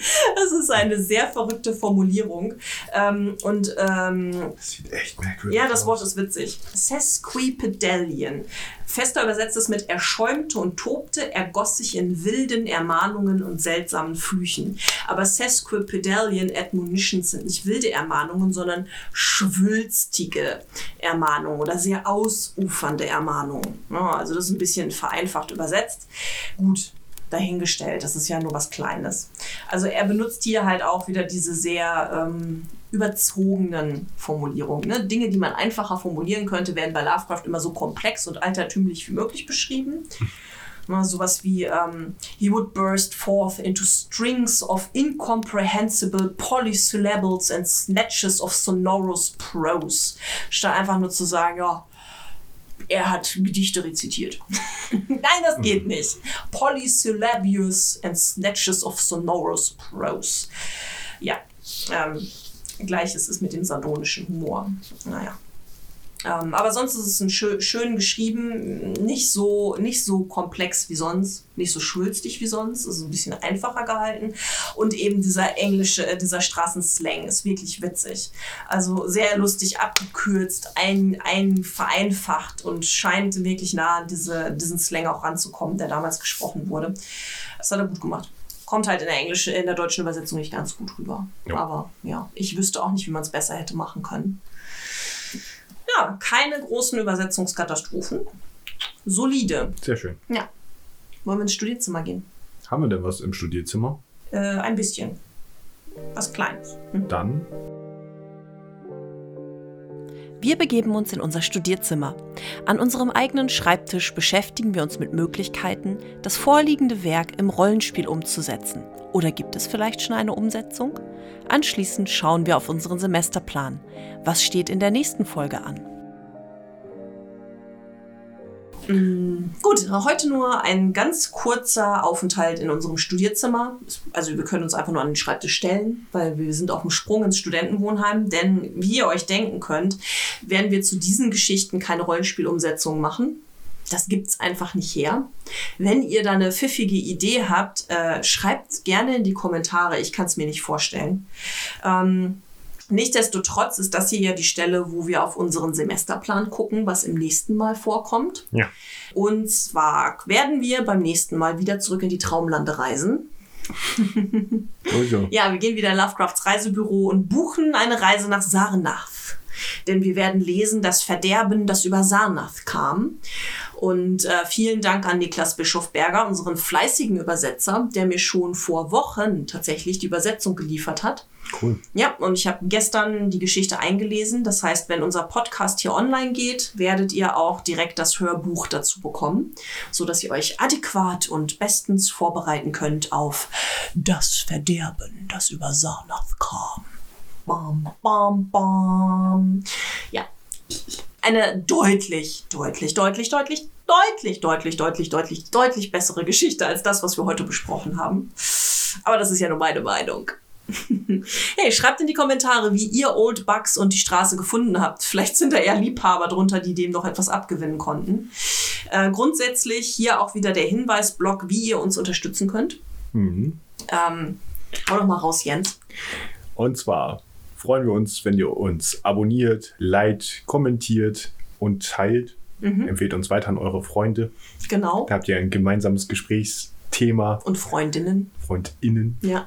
Könnt ihr machen bei Facebook, bei YouTube und bei Instagram, auch auf unserer Homepage.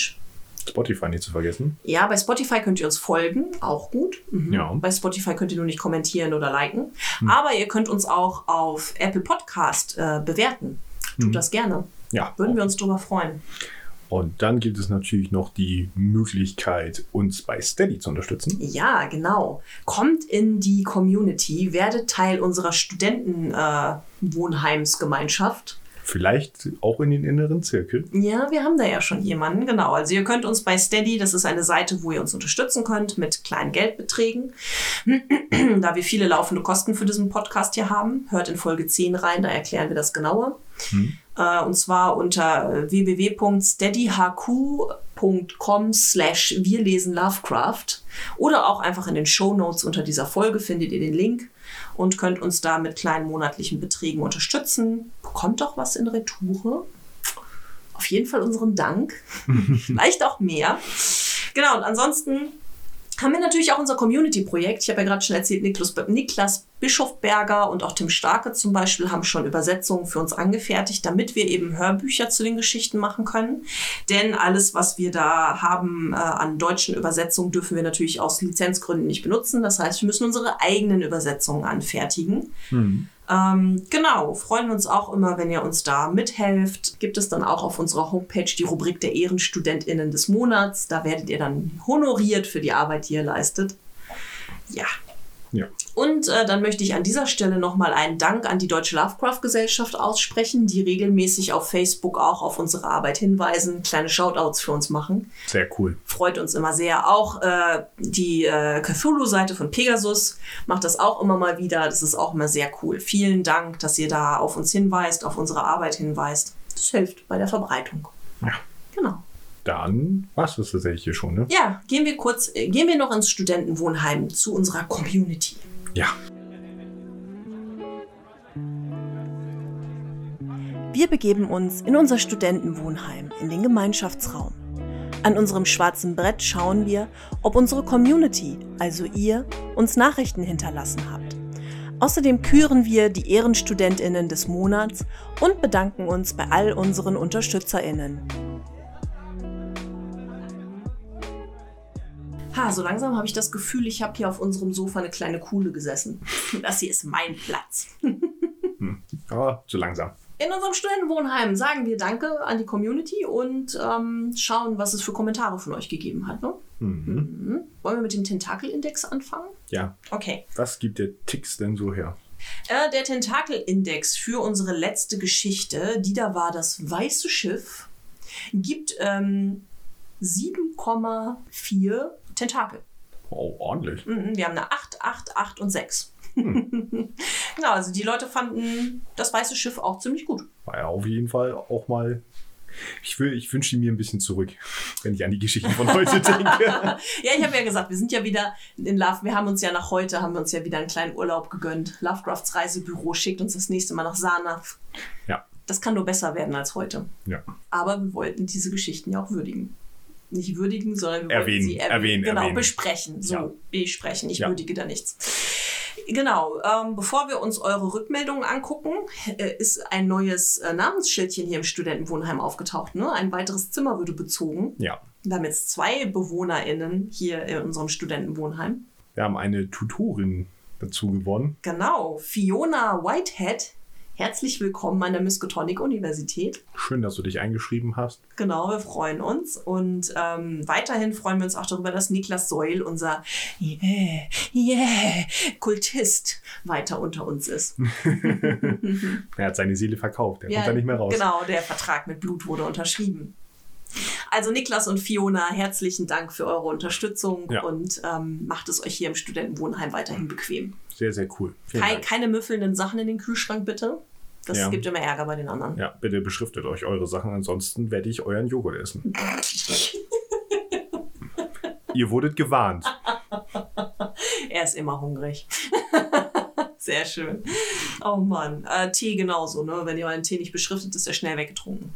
Super. Ähm, ja, ich würde vorschlagen, fangen wir doch an mit YouTube, YouTube Jens. Er bringt die Fragen aus der Community. Ring, ring. Sehr gut. gut. Unter unserem letzten Video hat geschrieben der dunkle Ritter. Hallo. Hallo. Acht von zehn Tentakel wurde im Tix berücksichtigt, gehe ich von aus. Jawohl. Jawohl. Und äh, habt ihr beiden gut ausgearbeitet. Vielen Vielen Dank. Ah, das war komplett synchron. Ja, Wir geben uns. Mühe. Ja. Dann Kochs Vegan, Hi. auch wieder fleißig dabei. Ja.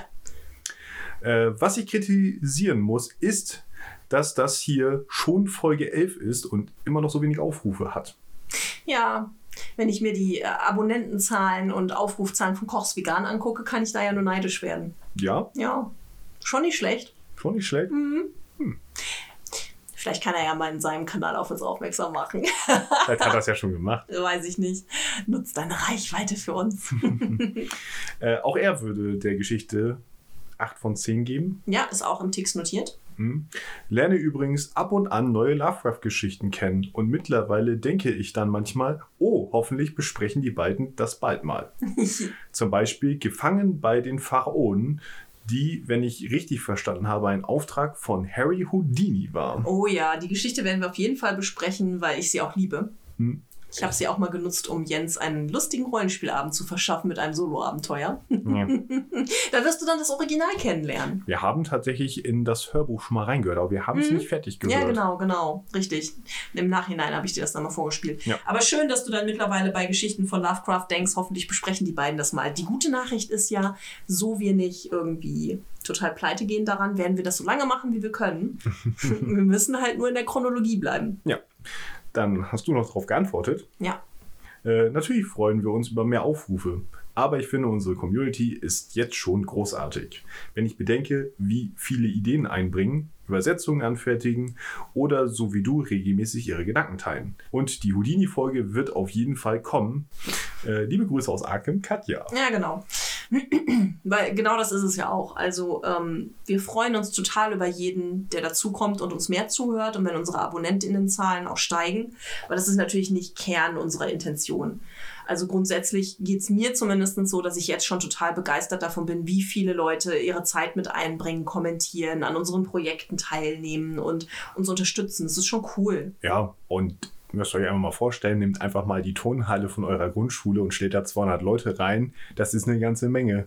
So. Ja, klar. Ich meine, wie gesagt, Kochs Veganer hat eine ganz andere Reichweite.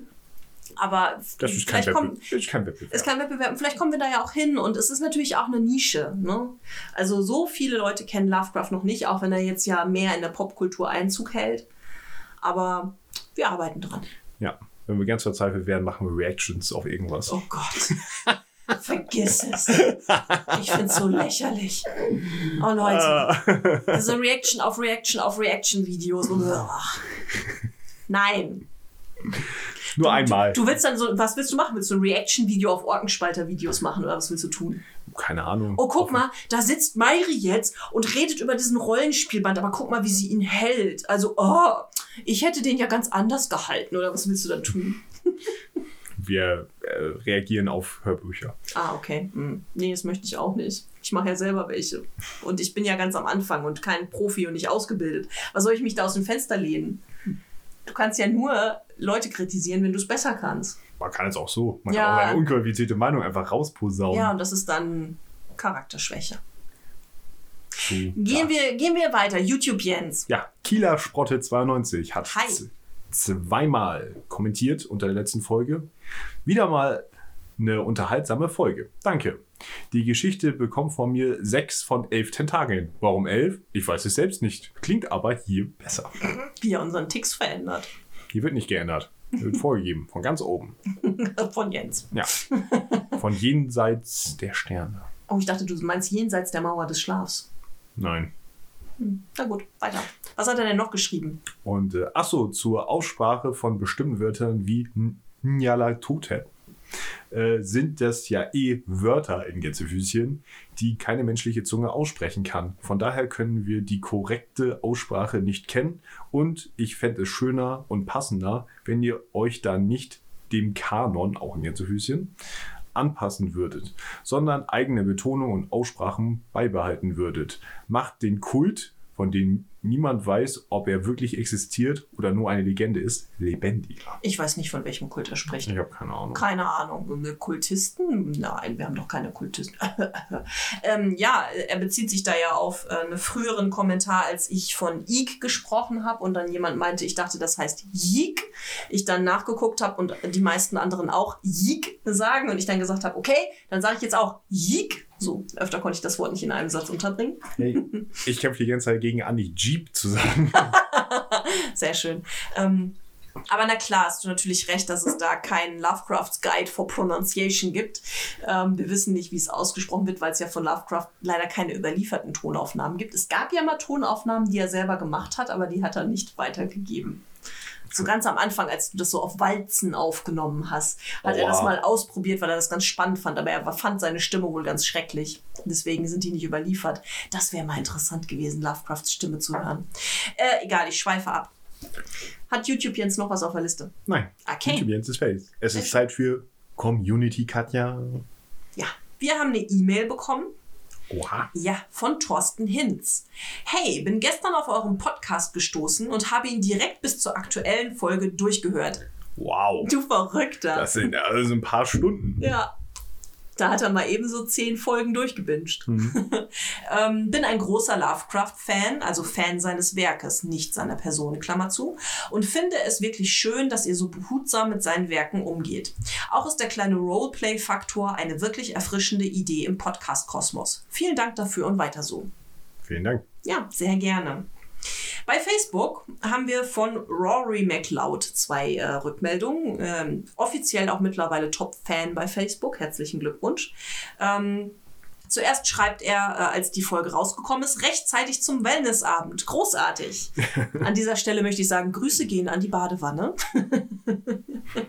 und äh, im Nachgang hat er dann noch ergänzt, die beiden Monster heißen Skylla und Charbedis.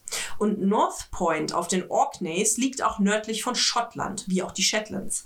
Auf Orkney haben die da auch die North Point Distillery. Ein gutes Tröpfchen, wenn man rum mag. Ich würde dem weißen Schiff 8 von 10 geben, war im Tix notiert, weil das mehr eine Anregung für One-Shot-Pen-and-Paper-Abenteuer ist. Eure Ideen als Kampagne sind sehr interessant, aber als Ideenpool kann man es mehr ausschöpfen, finde ich.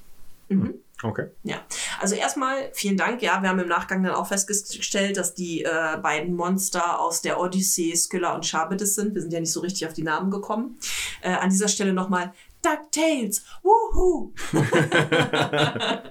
und äh, das mit der North Point Distillery finde ich total spannend. Das wäre ja mal, wäre ja mal für einen Lovecraft-Saufabend. Nachdem wir jetzt wissen, wie viel er von Alkohol hält, könnten wir uns ja mal so ein Fläschchen Rum anschaffen. Ich finde es ja witzig, dass sie da rummachen. Mhm. Spannend, ne? Ja. Ähm, und na klar, also ähm, die Ideen für unsere Kampagnen waren wirklich nur grob umrissen. Jens war ja deutlich detaillierter als meine. Da kann man natürlich viel, viel mehr rausholen. Aber es ist natürlich auch immer so ein bisschen eine Frage der Zeit geschuldet, dass wir das jetzt nicht so ganz episch ausgearbeitet haben. Ja. Da geht natürlich viel, viel mehr mit mehr Überlegung. Aber wir müssen ja auch rundherum immer relativ viel recherchieren. Deswegen sind es immer nur kleine Anstupser für euch. Ja. Aber hey, wenn du da eine coole Idee für hast oder wenn du im Kopf hast, wie man es besser weiterentwickeln könnte, fühl dich aufgerufen, mach da gerne was draus. Äh, Und wenn du die Idee richtig cool findest, dann melde dich bei uns. Dann könnte man das zum Beispiel mal überlegen, für den nächsten gratis Rollenspieltag als ein Abenteuer auf unserer Seite anzubieten. Können wir gerne machen. Ja, das war's schon. Ach nein, gar nicht. Moment. Ähm, eine kurze Randnotiz. Ich musste sehr schmunzeln und habe mich sehr gefreut. Wir haben ja in der letzten Folge auch ganz klar gesagt, ihr würdet uns auch damit unterstützen, wenn ihr unsere Sachen teilt. Das haben zwei Leute sehr ernst genommen auf Instagram. Wir waren gerade mitten in einem Rollenspielabend, da musste ich sehr lachen und musste mal eben fünf Minuten Pause machen, weil sowohl Dip Pfälzer als auch Artie Gray bei Instagram einmal konsequent sämtliche Bilder von uns geliked haben. Ich hatte plötzlich so einen Ausschlag von 30, 40 Rückmeldungen auf Instagram und dann gab es einmal so richtig reihenweise runter, Artie Gray gefällt das, das, das, das, das und das. Super. Coole Aktion, habe ich ja auch gleich nochmal in unseren Status gepostet, weil ich so lachen musste. Ja. Habt ihr gut gemacht. Sehr Der, die Tentakel haben sich gefreut.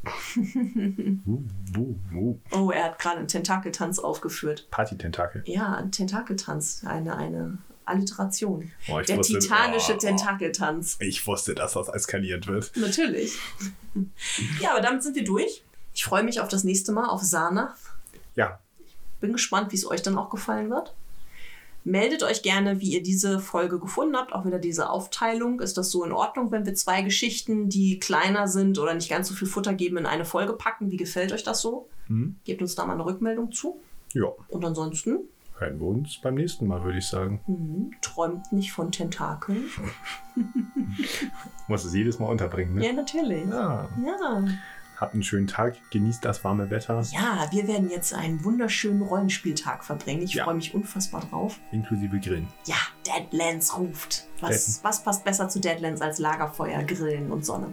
Ja, Sehr geil. Also, Grüße gehen raus, macht's gut, bis zum nächsten Mal, bleibt uns treu und erzählt von uns. jo, bis zum nächsten Mal. Ciao, ciao. Ciao.